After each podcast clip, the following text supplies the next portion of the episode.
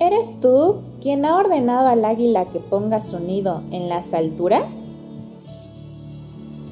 El nombre de una de las escuelas secundarias en que me formé era Las Águilas de la Libertad.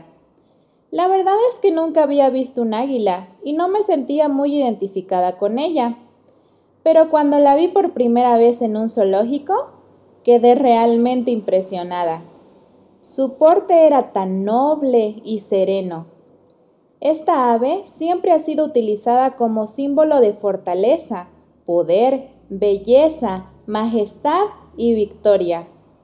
Las hay de varios tipos, tamaños y colores en todo el mundo, pero algo que las caracteriza a todas es que siempre vuelven a su nido.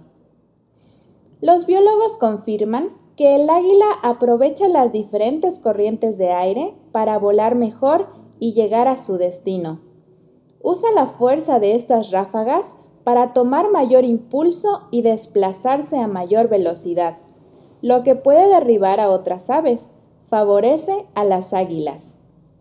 El creador puso en ellas el instinto de supervivencia, que las lleva a trasladarse para encontrar alimento o reproducirse y poner su nido en las alturas, lejos del alcance de otros animales y peligros.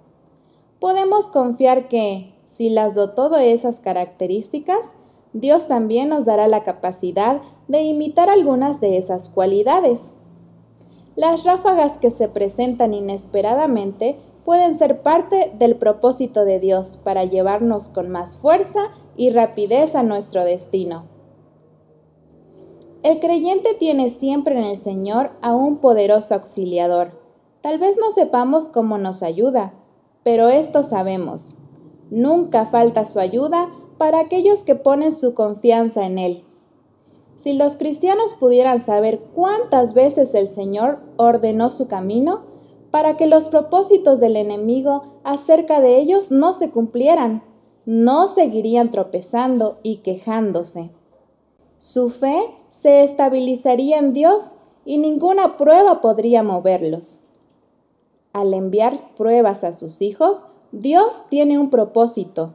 Nunca los conduce por otro camino que el que elegirían si pudiesen ver el final del principio y discernir la gloria del propósito que están cumpliendo.